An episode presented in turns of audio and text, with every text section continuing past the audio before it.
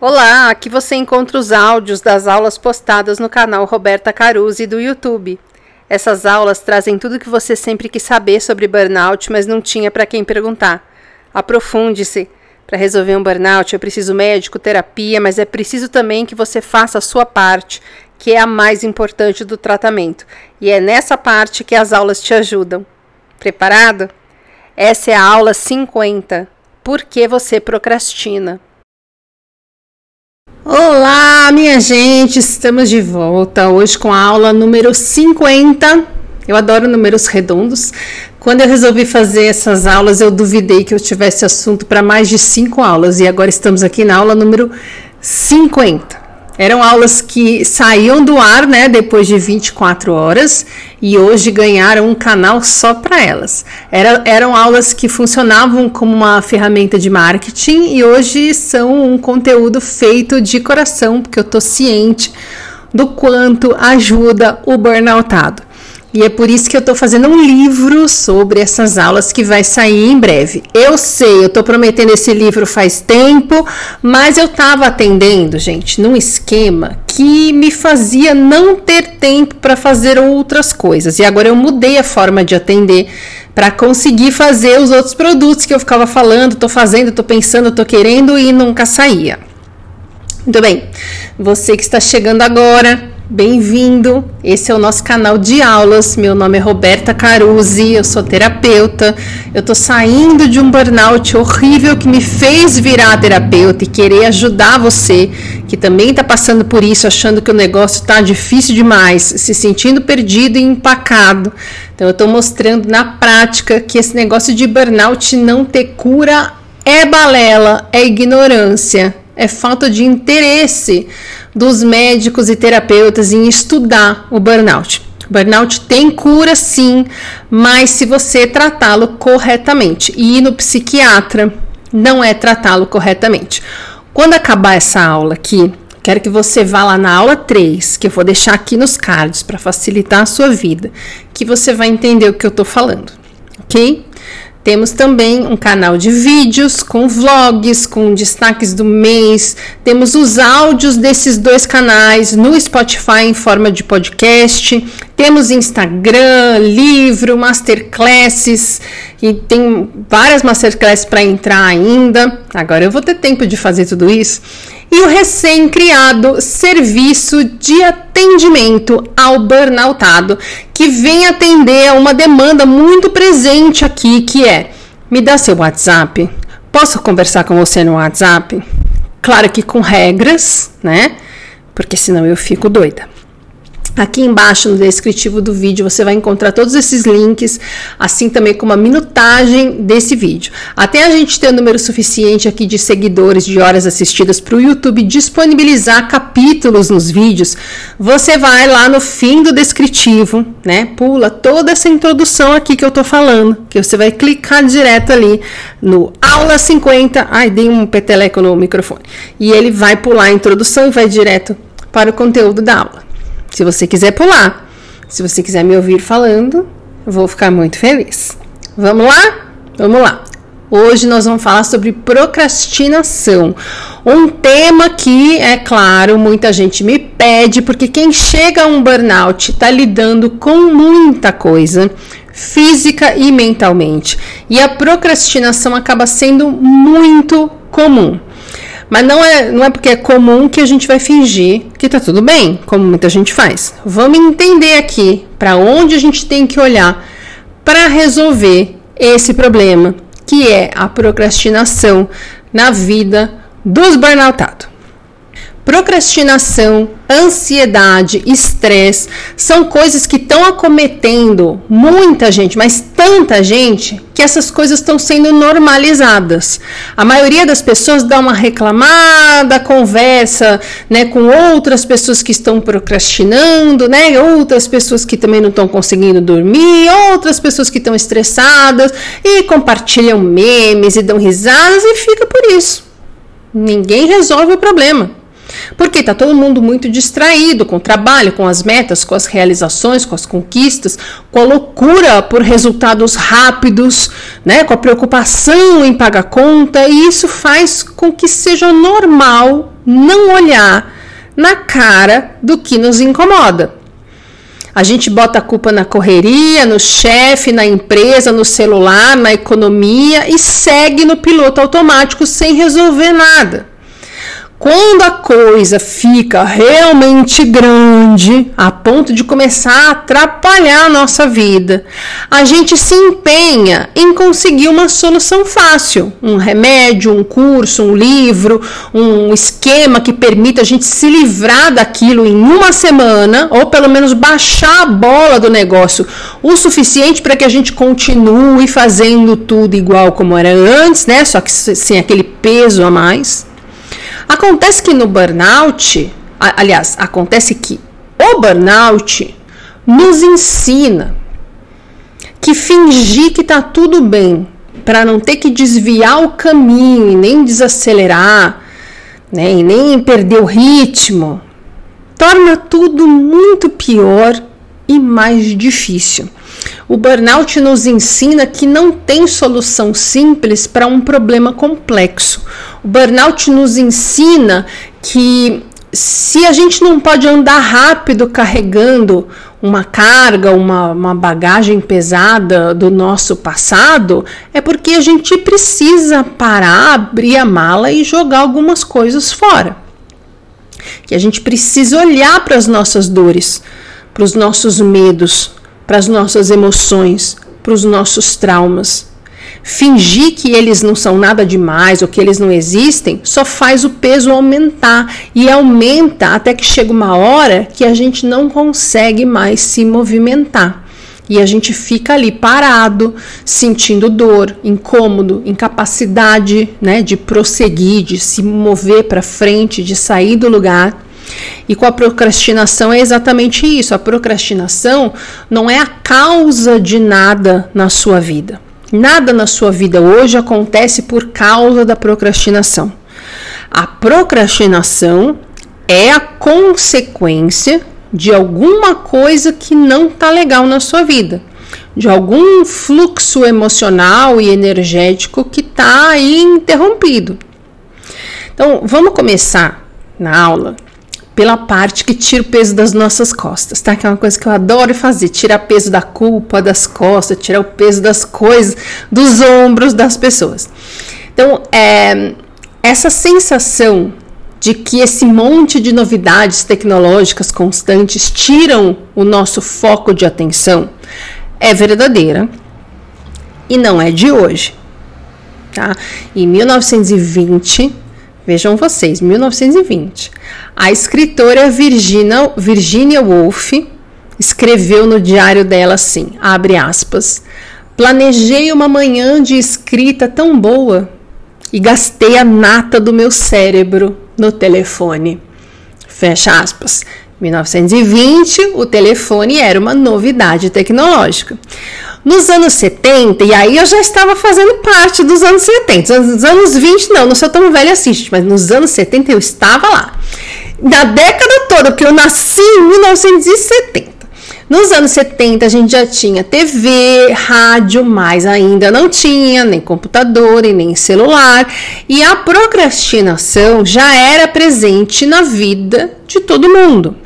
Então, não é uma coisa que tenha surgido com as redes sociais no celular, mas é claro, hoje o índice de procrastinação é, por exemplo, quatro vezes maior do que era nos anos 70.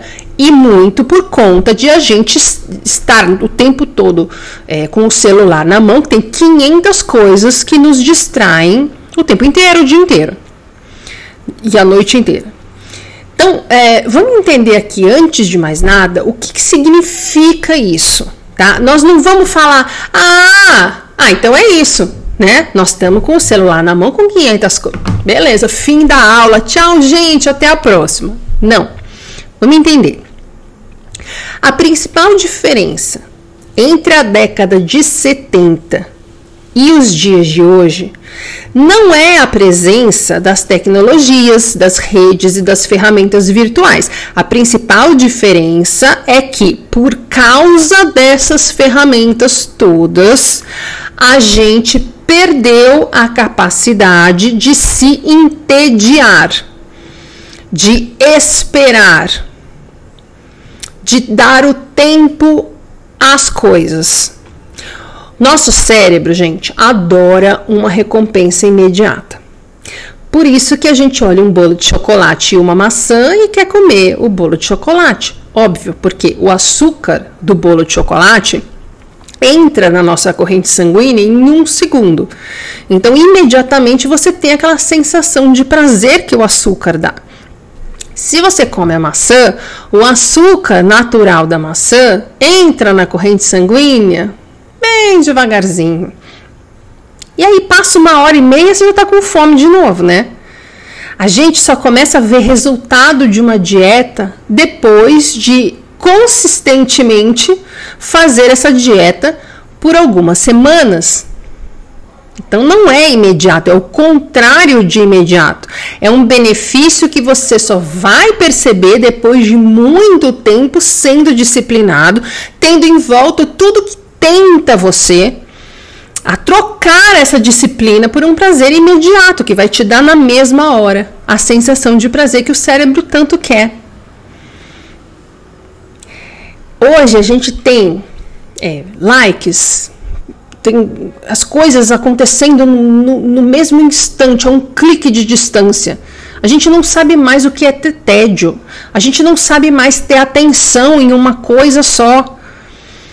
E a gente está assistindo um filme, a gente está vendo um negócio no celular ao mesmo tempo. A gente não tem mais paciência, a gente quer tudo imediatamente, a gente quer tudo na hora. A gente não sabe mais esperar o tempo das coisas. E isso é um grande problema quando a gente fala de procrastinação, porque a gente tem esse mau hábito de focar nas coisas que nos dão recompensa imediata. E isso é fisiológico. É, talvez a palavra seja bioquímico. Isso é o nosso cérebro. Então não é à toa que você abre o Instagram e quando você se dá conta, você está uma hora lá rodando rios. Você, você abriu para fazer um negocinho rápido, você fica tá uma hora lá.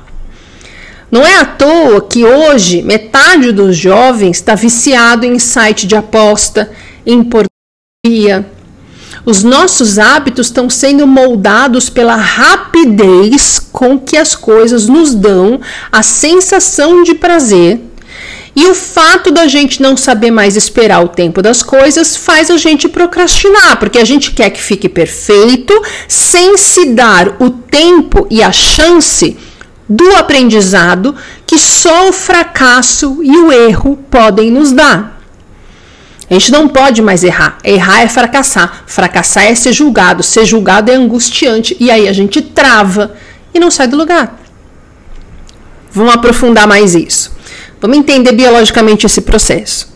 No nosso cérebro tem uma parte primitiva, que eu sempre falo, né, que o nosso cérebro é o mesmo cérebro do nosso tataravô das cavernas, certo? É o mesmo mecanismo, é o mesmo, é o mesmo cérebro. Por isso que a gente tem dificuldade em funcionar nesse esquema da vida moderna e tá todo mundo dando defeito. O nosso cérebro foi feito para que a gente viva como o nosso tataravô das cavernas vivia, catando coquinho no mato. E a gente fica o dia inteiro trabalhando, virando noite e fazendo 500 milhões de coisas ao mesmo tempo. Mas enfim, essa parte primitiva do nosso cérebro tem uma missão muito fundamental, que é a de economizar energia. Por isso, o nosso cérebro automatiza os nossos comportamentos, formando os hábitos. A gente tem uma aula inteira sobre isso, eu vou deixar aqui em cima também para você ver depois que acabar essa daqui. E tem uma parte, que é aqui no nosso córtex pré-frontal, que funciona mais ou menos como o grilo falante, sabe da história do Pinóquio? O córtex pré-frontal é o que faz a gente ponderar e assim evitar de fazer só o que é legal, como se a gente tivesse 5 anos de idade. Então, por exemplo, se você pensar, bom, então eu tenho duas alternativas de programa para essa tarde. Tá? A primeira é eu ir correr na rua, fazer exercício, fazer corrida na rua. A segunda é eu ficar deitado no sofá, comendo batata, vendo Netflix.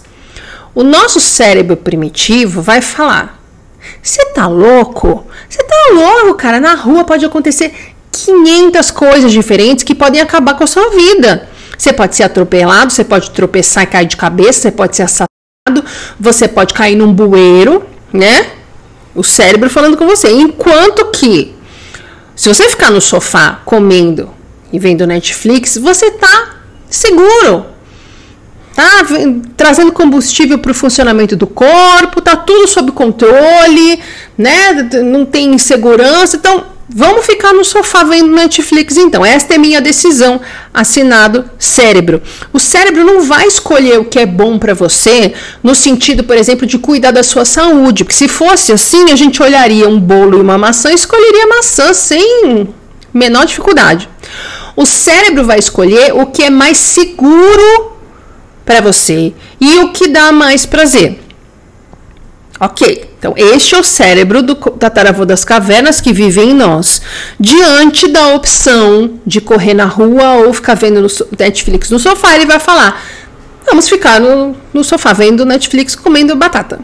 Ok. Aí entra em cena o que? O córtex pré-frontal, grilo falante que fala: vai correr, você está sedentário, você está engordando, você está com dificuldade de dormir, o seu médico falou para você se mexer, come essa maçã, para de comer porcaria, de ficar sentado o dia inteiro, vê Netflix de noite, se cuida, vai se mexer, sai para que nem a mãe. Sabe, mãe, que a criança tá jogando videogame, a mãe vai lá, tira a, toma, a TV da tomada e fala: vai brincar lá fora, menino, vai tomar um sol. Este é o córtex pré-frontal. Então, basicamente, diante de uma decisão, a gente tem uma luta entre essas duas partes do cérebro que ficam argumentando para ver quem ganha e te convence. E muitas vezes a consequência de você estar envolvido nessa briga das duas partes do cérebro é que você trava. porque você não sabe o que fazer, você não faz nada. Imagina que você tem dois chefes no seu trabalho, tá? Um deles chega na sua mesa e fala assim: Olha, eu quero que você saia agora e visite cinco clientes. Em seguida, vem o outro chefe e fala: Eu quero que você não saia dessa mesa hoje, porque se algum cliente ligar, você tem que atender. Aí o primeiro chefe fala: Não, vai para a rua e visita os clientes. E o segundo fala: Não, sério, fica aqui do lado do telefone que, que você faz? Você fica sem saber o que é para fazer e provavelmente você não vai fazer nada. Você vai falar, tá, vou para a rua, mas e se alguém ligar? Ou será que eu ligo para todos os clientes passo meu celular? Não, mas aí se o chefe 1 um passar aqui der de cara comigo. Não, mas aí se o chefe. Aí eu, eu, eu ligo, a pessoa. Você não toma atitude nenhuma, você simplesmente não sabe o que fazer. Você trava. E você não sabe o que fazer. Talvez você fique na sua mesa, mas sem atender o telefone, porque você não sabe o que é para fazer. Chega no fim do dia e você fala: Meu Deus do céu, não visitei nenhum cliente, não atendi ligação nenhuma, porque quando tocou o telefone eu não sabia se era para atender. E, ai meu Deus, não fiz nada. Vou levar bronca dos dois. Isso chama procrastinação. É esse vai, não vai, faço ou não faço e não faz nada. E se culpa por não ter feito nada. Beleza. Vamos acrescentar mais uma camada neste negócio. Eu gosto de complicar. Porque culturalmente a gente é ensinado desde cedo a focar no que? No resultado. Nós somos recompensados pelo resultado, nunca pelo esforço. Você se esfola, você faz o seu melhor. Ano passado você ficou no lugar 50 numa corrida, agora você se esfolou, se esforçou e ficou em segundo. Por um segundo. Perdeu, meu bom. Segundo lugar e vigésimo terceiro é a mesma coisa. Só o primeiro lugar importa. Nós fomos educados assim. Então, quando além de todo esse processo do cérebro brigando aí, a gente vai e acrescenta o medo de não corresponder às expectativas, o medo de decepcionar, o medo de ser julgado, o medo de não dar conta, a gente trava, não faz nada, fica lá parado tentando decidir o que é melhor, não decide, não faz nada e depois se culpa e tal. Você conhece esse processo? Vamos aprofundar um pouco mais? que procrastinar tem muito a ver com perfeccionismo. O perfeccionista é o cara que se cobra muito. A autocobrança da pessoa chega a ser cruel. Eu era assim. Você provavelmente seja assim, porque essa é uma das características do burnout. A gente foi muito cobrado, a gente é muito autocrítico, a gente critica muito todo mundo, a gente se cobra demais e o nosso maior medo é ser pego no erro, ser criticado, dar motivo para nos criticarem, para nos julgarem, né? Ser mal compreendido.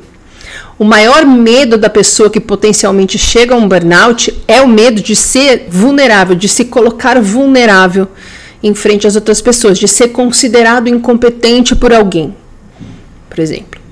Ser perfeccionista é, na verdade, um escudo que a gente segura na frente da gente, né? Um escudo que a gente coloca na frente da nossa sensação de não ser bom o suficiente para evitar que as pessoas percebam que a gente não é bom o suficiente e nos critique por não ser bom o suficiente.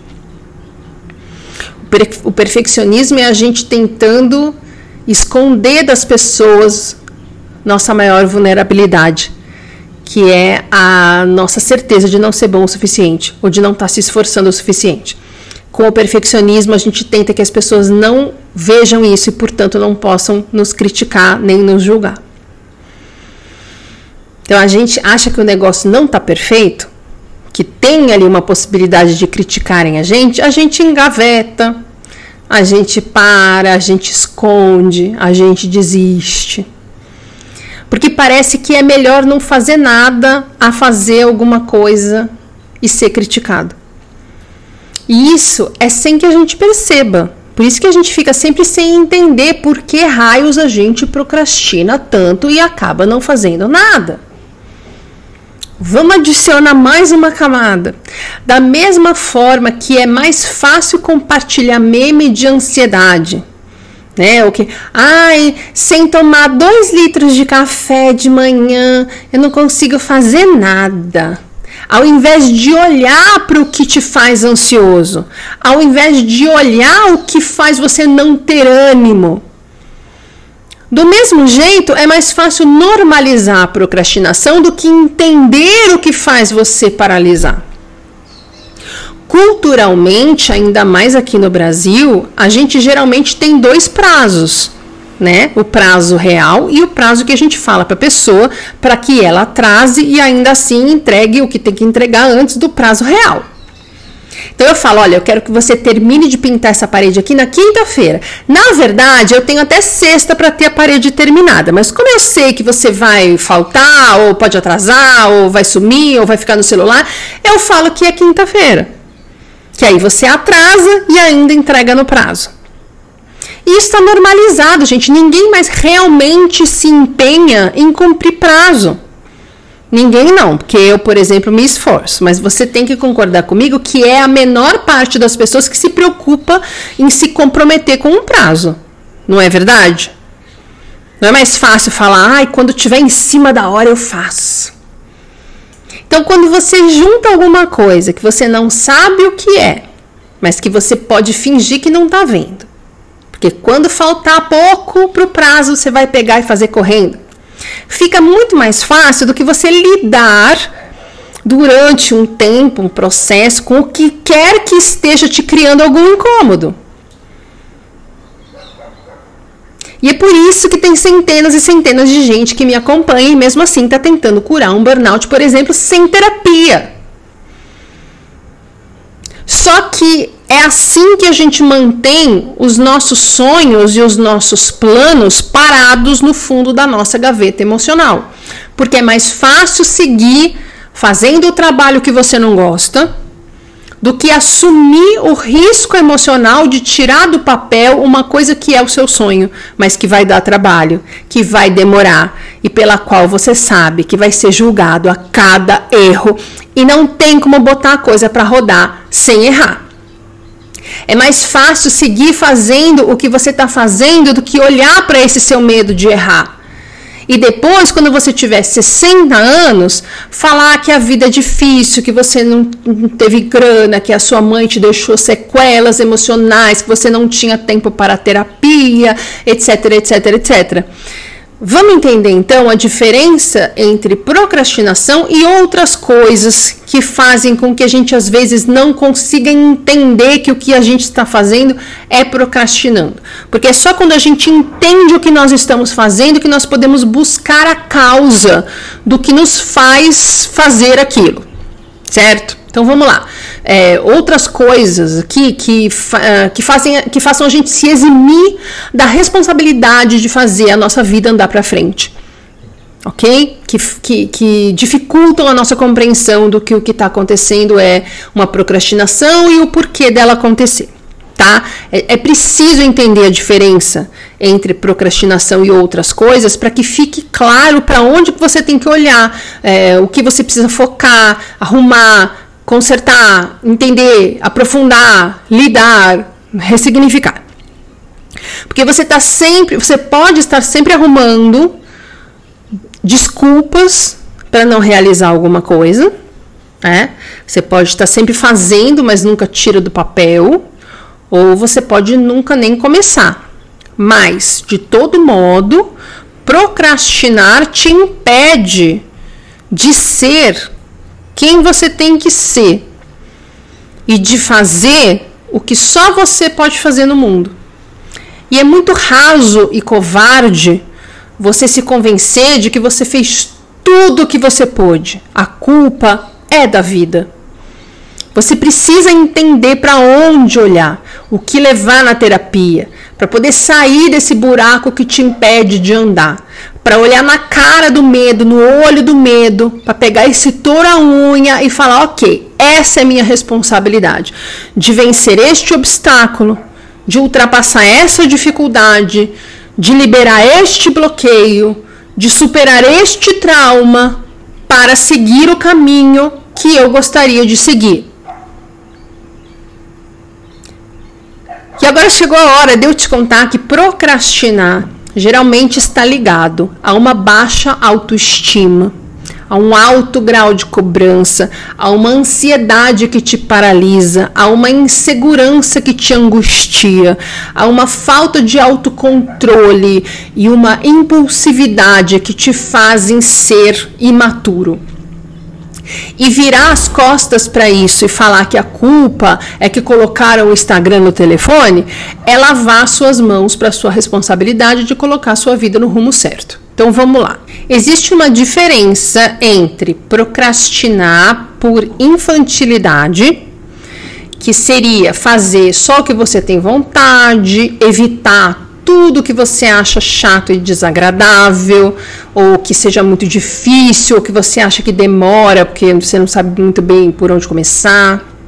Existe uma diferença entre isso e procrastinar para evitar sentimentos, tá? Porque todo mundo vai desmotivar na hora de fazer uma coisa chata, uma coisa em que a gente é ruim naquilo, uma coisa que te dá aquela sensação de estar tá desperdiçando o seu tempo. Beleza, mas o problema é quando nada te convence do contrário. Todos os argumentos do grilo falante não são suficientes para te convencer a fazer o que você tem que fazer para dar um passo para frente e ficar mais perto do seu objetivo.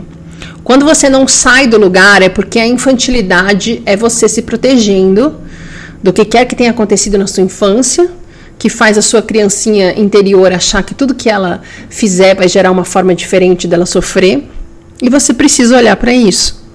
Procrastinar para evitar sentimentos é um medo que você tem dentro de você, que talvez você não queira olhar para isso, que talvez você negue, mas você precisa olhar para isso. Precisa levar para terapia. É o medo do fracasso, é o medo de ser rejeitado, é o medo de não ser bom o suficiente, é o medo da mudança, é o medo da responsabilidade de se manter aonde você chegou, nesse novo patamar. Essas são as coisas que te fazem procrastinar medo de errar, de fracassar, de não conseguir, de não ser bom o suficiente, de ser rejeitado, de ser cobrado a se manter num nível alto de conquista, medo do desconhecido, de mudança, de sair da zona de segurança. Tudo isso faz você se convencer de que é melhor continuar no mesmo lugar a arriscar. Porque se você arrisca, você pode errar. Você vai chamar atenção, você vai ser julgado, você vai ser cobrado, você vai ter que lidar com os novos problemas que surgirem dessa nova situação, você vai ter que lidar com as coisas que você não sabe direito nem o que são. Você vai ter novas responsabilidades, você vai ter novas formas de errar. Você pode cair, você pode não ter confiança suficiente para se manter ali. E aí você desiste antes de tentar. Você já olha lá na frente e fala: não consigo, e nem vai. Né? Ou você começa e fica lá arrumando 3 mil motivos para não botar a escola na rua. Fica costurando fantasia, fica afinando o instrumento, fica ensaiando coreografia e o desfile nunca sai. O cérebro não lida bem com mudança. Você está tá tentando se proteger. Culturalmente você é motivado a fazer mais do mesmo. E tem aí a tempestade perfeita. E você não sai do lugar. Começa a culpar a economia, como todo mundo faz, o governo, como todo mundo faz, a sua família, como todo mundo faz, o seu chefe, a sua conta bancária, e você não faz nada. Enquanto você fica assistindo a sua conhecida começar um negócio novo no Instagram, aí você começa a diminuir o que ela faz para se sentir um pouco melhor. Começa a torcer para dar errado, para você falar, ah, ainda bem que eu nem comecei, tá vendo? Olha aí. Começa a se culpar por não ter feito nada ainda. Você se sente mais incapaz. Mas você procrastinou porque você se sentiu incapaz ou você se sentiu incapaz porque você procrastinou? Você nem sabe mais. É preciso também entender a diferença entre procrastinação e ir no seu tempo. Me mandaram essa pergunta na caixinha outro dia, achei excelente essa dúvida. Quando você vai no seu tempo, você vai. Você anda, mesmo que seja mais devagar do que você gostaria ou do que esperam que você ande, mas é a velocidade que você consegue naquela hora, onde você está confortável, onde você se sente seguro. Pode ser mais devagar do que outras pessoas fariam, mas é o seu tempo. Você anda, mesmo que devagar, mas você anda. Né? É como viajar pela estrada. Todo mundo vai de carro e você vai de bicicleta, você vai no seu tempo. E quando te cobram velocidade, você não liga. Você para para curtir o pôr do sol. Procrastinar, pelo contrário disso, é você ficar parado no acostamento, sem andar, sem se movimentar, sem sair do lugar. E quando te cobram, você fica puto, você fica com raiva, você fica com culpa. Essa é a diferença entre procrastinar e ir no seu tempo. E a diferença entre procrastinação e pausa saudável? Nos dias de hoje, em que parar para olhar na janela é considerado um desperdício de tempo, vamos estabelecer aqui a diferença. Procrastinar, de novo, é não sair do lugar. Pausa saudável é você ficar parado no lugar entre dois períodos de tempo em que você andou. Então, é a diferença entre você fazer e realizar por uma hora, parar por meia hora e voltar a fazer e realizar por mais uma hora. E procrastinar é você passar duas horas e meia parado, sem fazer nada. E o melhor jeito de saber a diferença é quando termina a pausa, que tem um tempo pré-determinado, quando termina a pausa, você quer voltar a fazer o que você estava fazendo antes da pausa. Se você estiver procrastinando, tudo é motivo para você não sair da pausa, é uma pausa eterna tudo é mais importante, tudo justifica você não sair da pausa e voltar a fazer o que estava fazendo, ou o que deveria fazer, ou o que tem que começar. A gente também tem que entender a diferença entre procrastinar e estar exausto. Porque muitas vezes você acha que está procrastinando e se culpa, mas na verdade você está sem condições de colocar mais uma tarefa na sua agenda. Talvez a sua procrastinação seja uma questão de você estar tão sobrecarregado que o seu cérebro está procurando uma fonte de prazer ali no meio, nem que seja ficar um pouco sem fazer nada. E é preciso entender isso, porque hoje em dia, na nossa cultura, dormir até mais tarde, que deveria ser considerado um autocuidado, né, um, um cuidado com a sua saúde, é considerado procrastinar. Então vamos ter tudo isso com muita clareza na nossa cabeça para entender do que, que a gente está falando, para entender o que está acontecendo com você e, consequentemente, para o que você precisa olhar na terapia. Às vezes você está tão no limite que só de pensar que você pode falhar em alguma coisa a mais já faz você parar tal coisa, porque no meio de tanta sobrecarga que você tá, perspectiva de ter que aguentar mais cobrança e crítica e gente te falando como consertar é insuportável. Então, sim, a gente precisa colocar as coisas em perspectiva. Se você está sobrecarregado, estressado e exausto, não adianta ficar se forçando a fazer coisas que você julga estar procrastinando. Você precisa primeiro tirar o seu corpo do estresse crônico, você precisa cuidar da sua saúde, você precisa, sei lá, aprender a delegar.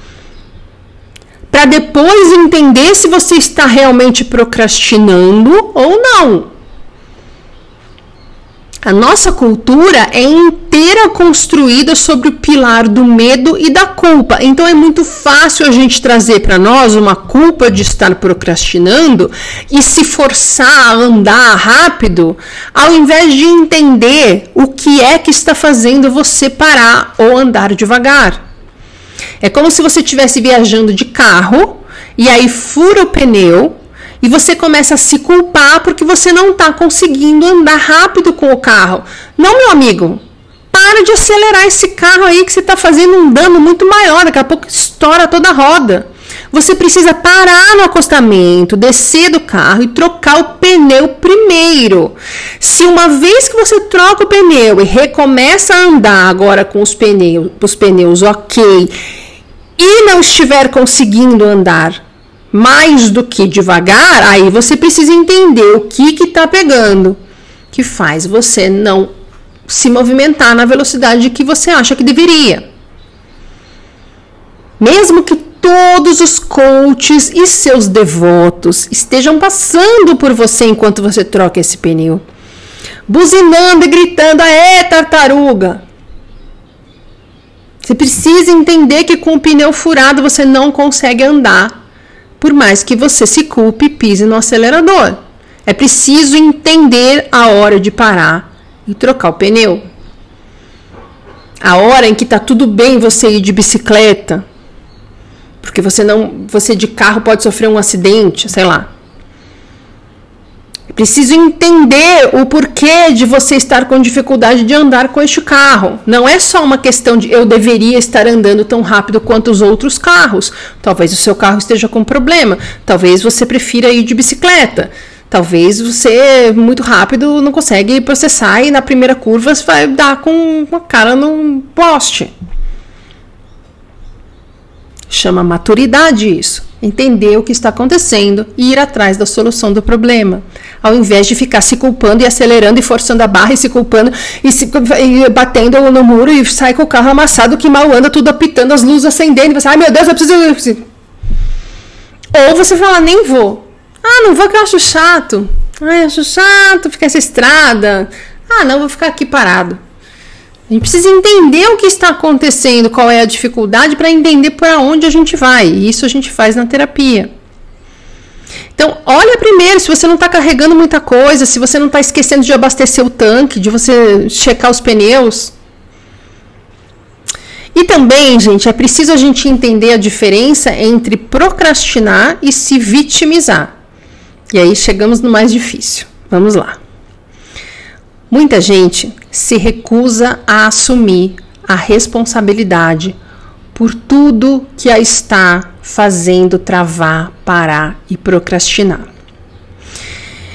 E ao invés de assumir a responsabilidade e olhar o que está acontecendo para resolver o problema, ela bota culpa no chefe, na empresa, no marido, na namorada, na pandemia, no celular, no trânsito, no sistema, na família, e assim ela evita encarar as próprias atitudes, os próprios comportamentos, as próprias defesas, os próprios medos, sombras e tudo o que a impeça de andar.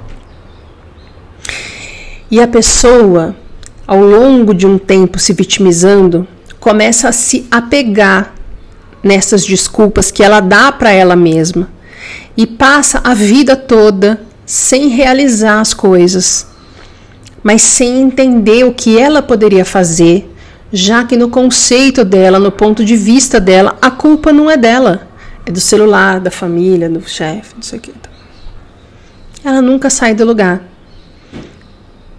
Gente, olhar para essas coisas é difícil, é doloroso, mas a gente precisa olhar, porque sem entender isso, a gente segue empacado e a gente vai ficando cada vez mais ressentido, amargurado, vitimizado e sem sair do lugar, mergulhado na dor. A gente passa a não fazer o que a gente tem que fazer, o que a gente veio fazer, o que a gente nasceu para ser, e não existe nada mais estressante do que isso. Procrastinar tem sempre a ver com o que a gente está ganhando ao procrastinar. Não existe procrastinar porque sim. Se você não está fazendo alguma coisa, o que você está ganhando em não fazer essa coisa? Sei lá, ah, porque aí ninguém me cobra, né? Ninguém me critica, não corro risco de alguém vir falar alguma coisa, né? Eu, eu não, não fico com essa sensação de me achar incapaz, eu não fico ansioso, achando que eu posso falhar, né? Eu, eu não corro risco de construir um treco que depois eu vou ter que manter, sendo que eu não me acho bom o suficiente para assumir tudo isso. Então, procrastinando, você está se protegendo de várias coisas que você tem medo. Você está ganhando conforto, você está ganhando segurança, você está ganhando estabilidade, você está ganhando familiaridade com as coisas que você já tem, com os seus sentimentos que você cultiva há tanto tempo. Mas o que você perde ao procrastinar? Porque tem que entender o que a gente ganha e também o que a gente perde. Porque senão nós só estamos vendo vantagem. O que, que a gente perde quando procrastina? Ah, sei lá, eu não arrisco, né? Eu fico me sentindo cada vez mais incapaz, eu fico angustiado, me culpando, vendo as coisas não andarem, as pessoas andando, a minha vida parada. Eu não vivo o meu propósito, eu me apego cada vez mais ao julgamento das pessoas, eu estou sempre ansioso, estou sempre deprimido, eu sinto que minha vida é vazia, que as pessoas estão se movimentando e eu estou aqui ficando para trás, comendo poeira. Eu perco maturidade, eu perco crescimento, eu perco a sensação da conquista, eu perco a sensação de descobrir que eu sou mais forte do que eu pensava, que eu faço diferença no mundo, que eu amadureci, que eu aprendi mais coisas, que eu ampliei o meu horizonte, que eu impactei positivamente a vida das pessoas. Então, até onde você ganha em se proteger, ficando parado, escondido, com medo do que vão pensar? A pergunta deve ser a seguinte: ganho isso, perco isso. Vale a pena? Tá valendo a pena? Eu não fazer, eu não arriscar, eu não ir para as cabeças? Eu acho que vale mais a pena ir para terapia entender esses medos que te fazem procrastinar essas sombras, essas âncoras que mantêm a gente encalhado no mesmo porto, sem coragem de navegar todos os mares que estão à nossa frente. Tá, mas o que pode então ajudar a parar de procrastinar, além, é claro, da terapia? Uma coisa que eu acho que ajuda demais é traçar metas Traçar meta, gente, é uma coisa muito importante, porque quando a gente tem um prazo muito aberto, tipo assim, ah, eu quero escrever um livro. Não tem prazo, eu não assinei um contrato, eu não tenho um chefe para ficar, ó, oh, o prazo é tal, falta tantos dias, né? Ou quando tem prazo, mas os atrasos são tolerados, como a gente falou lá atrás, que, que é culturalmente aceito, que você não vai cumprir o prazo, que você consegue estender, que você dá uma desculpa, etc. Nesses casos, gente, a procrastinação ela se instala naturalmente. É humano isso. Então, marca um prazo para as coisas e se comprometa com esse prazo, um prazo viável. factível e realista. Coloca na sua agenda e a partir disso você se planeja e se movimenta. Uma coisa que ajuda muito nesse processo de você estabelecer metas para as coisas é você quebrar grandes tarefas em pequenas tarefas. Então, por exemplo, ah, daqui dois anos eu vou publicar o meu livro. Meu, minha meta é, que eu coloquei na agenda é eu publicar o meu livro aqui em novembro de 2025. Bacana. Então eu vou traçar um plano para, sei lá, a cada seis meses. Daqui seis meses eu vou ter escrito metade, daqui um ano eu vou ter terminado de escrever, daqui um ano e meio o livro vai estar tá revisado com a capa pronta e quando der dois meses ele vai estar tá publicado e vendendo e eu divulgando. Ok.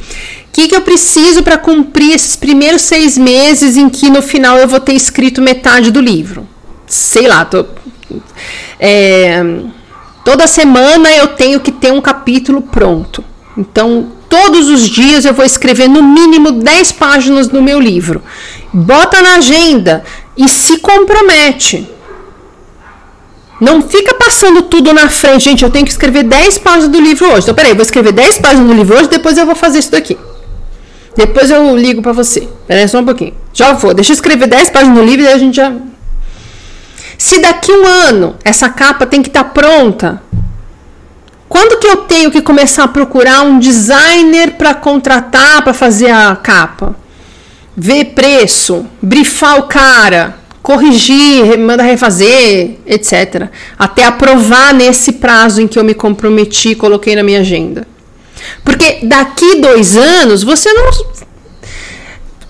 É, fazendo isso, você sabe o que vai rolar nesse período.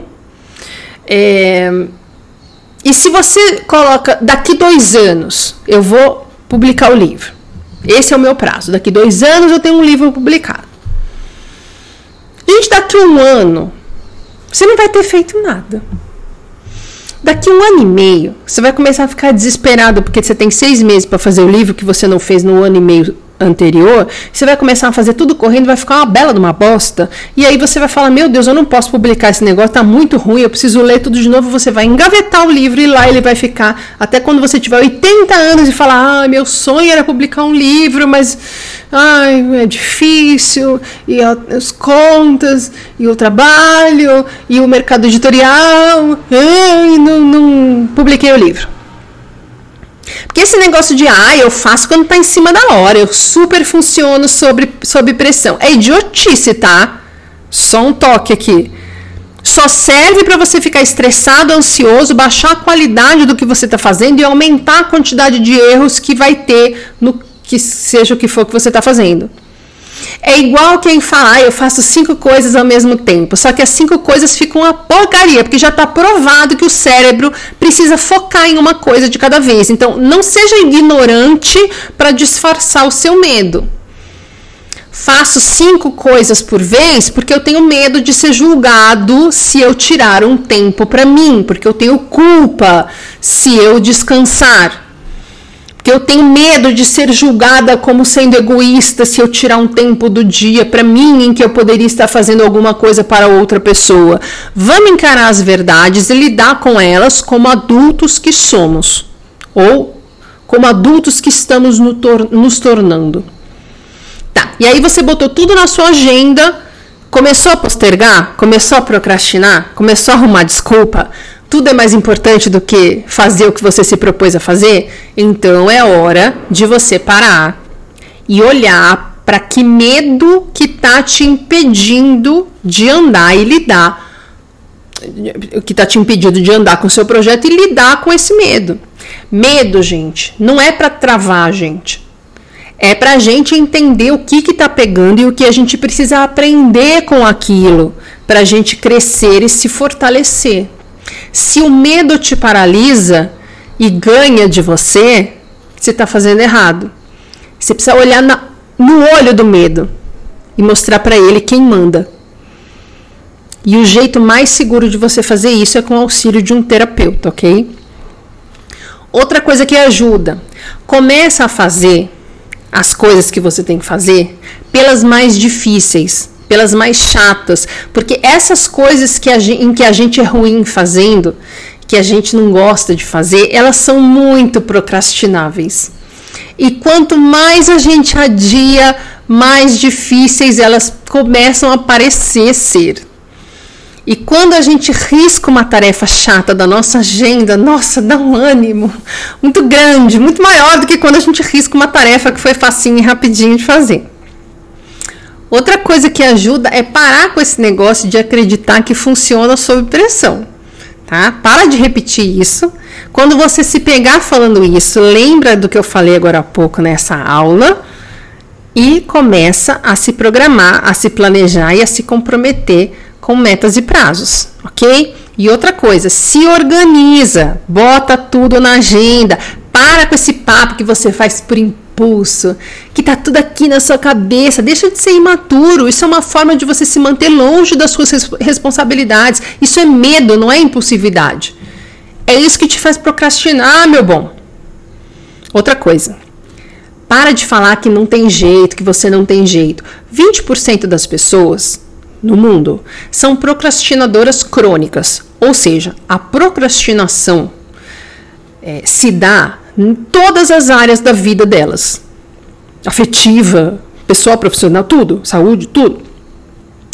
Se você está procrastinando em uma área ou uma coisa, você já tem até um foco para levar para terapia, né não?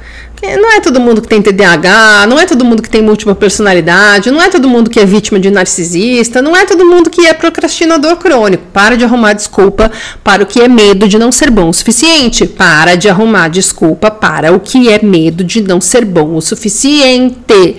Aliás, eu vou deixar aqui em cima um vídeo em que eu falo sobre de onde vem essa sensação de não ser bom o suficiente. Medo, depressão, ansiedade, gente, são coisas que não devem ser normalizadas, não são coisas é, de falar, para falar que é doença de rico, é, que é para quem tem tempo. Não resolve você falar isso. Você falar que burnout é uma coisa que só quem tem a escolha escolha de se dar ao luxo de parar de trabalhar pode tratar, não vai fazer seu burnout embora, amor. Não vai. Não vai, não. Então, para de ser imaturo, para de se vitimizar e para de fugir da responsabilidade de olhar para as coisas que você precisa olhar na sua vida. Você precisa aprender a gerenciar suas emoções, a confrontar os seus traumas, a lidar com as coisas que fazem você se sentir mal. É só assim que a gente vence os nossos fantasmas. Ou então você vai ser assombrado pela procrastinação sua vida inteira. É isso que você quer? Se você está aqui, imagino que isso te incomode e você não queira isso, né? Então resolve. Vamos entender o que, que a gente está ganhando ao deixar o medo mandar na gente e o que a gente está perdendo e saber se vale a pena quando você confronta ganhos e perdas. Vale a pena? Porque é muito fácil se vitimizar, é muito fácil se eximir das responsabilidades. É covarde, é infantil, mas é fácil. A fuga, gente, é muito fácil e é tentador. A fuga é o lugar confortável da imaturidade, do vitimismo e da covardia. Você pode cair, faz parte. Você pode errar. Você pode ter que voltar, você pode ter dificuldade, você pode achar que não vai conseguir, você pode se desesperar, você pode querer desistir. Tudo isso faz parte do processo. Isso daí não é um fracasso. Isso daí não é uma comprovação de que você não vai conseguir. Isso é só um processo de aprendizado de amadurecimento. O que não pode é você falar: "Ah, não consigo. Ah, não é para mim. Ai, é muito difícil. Ai, é triste. Ai, não dá." E simplesmente abrir mão de ser feliz e saudável. Porque fazer isso é o que te estressa. É isso que te mantém no estresse, é isso que te mantém ansioso, é isso que te mantém no burnout. Ser imaturo e covarde para encarar e confrontar as coisas que te dão medo. É achar que é uma escolha válida fugir do que dói. Botar a culpa em tudo e em todos para justificar a sua escolha em não assumir a responsabilidade de fazer o carro da sua vida seguir em frente na estrada. A vida que é da gente é coragem. A vida quer que a gente se movimente, ande para frente. Se você está parado, paralisado, empacado, você está evitando a vida, você está fugindo da vida. E para justificar para você mesmo, para convencer a você mesmo, você mente dizendo que é o sistema, o governo, o capitalismo, a sua família disfuncional, o seu casamento, os seus filhos, a sua dedicação aos outros, o seu altruísmo. É a sua covardia, é a sua imaturidade. Não é culpa sua, não, tá? Apesar de tudo. Não é culpa sua, porque você não tem culpa de ter tido a infância que você teve, que te gerou esses medos. Não é culpa sua, mas é sua responsabilidade sair disso, porque agora você está ciente de que tudo o que te faz paralisar é consertável.